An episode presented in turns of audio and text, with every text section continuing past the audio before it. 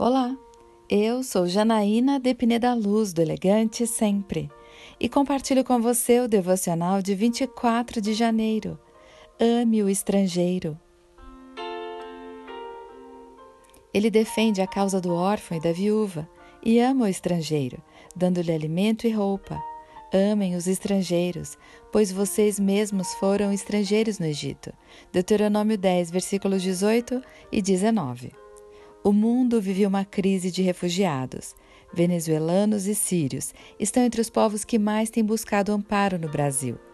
Qual deve ser a postura do cristão diante do estrangeiro? A Bíblia traz uma resposta muito clara para nós. Devemos acolhê-los, ajudá-los e amá-los. É impensável uma igreja que não se abre a receber e oferecer ajuda aos estrangeiros. Ainda que haja regulamentos de imigração em nosso país, o povo de Deus deve ter um coração que acolhe e se lembrar de que nós somos estrangeiros nessa terra. Nossa morada é o céu e estamos aqui só de passagem. Enquanto isso, temos um chamado de levar o Evangelho a todos os povos, inclusive aqueles que escolhem o nosso país como morada. E sempre que possível, envie recursos para missões em todo o mundo.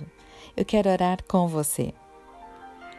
Pai querido, obrigada pela oportunidade de ser embaixatriz de Cristo no mundo, que eu possa ser sal e luz nessa terra, não só para o meu povo, mas para todo o seu povo em todas as nações.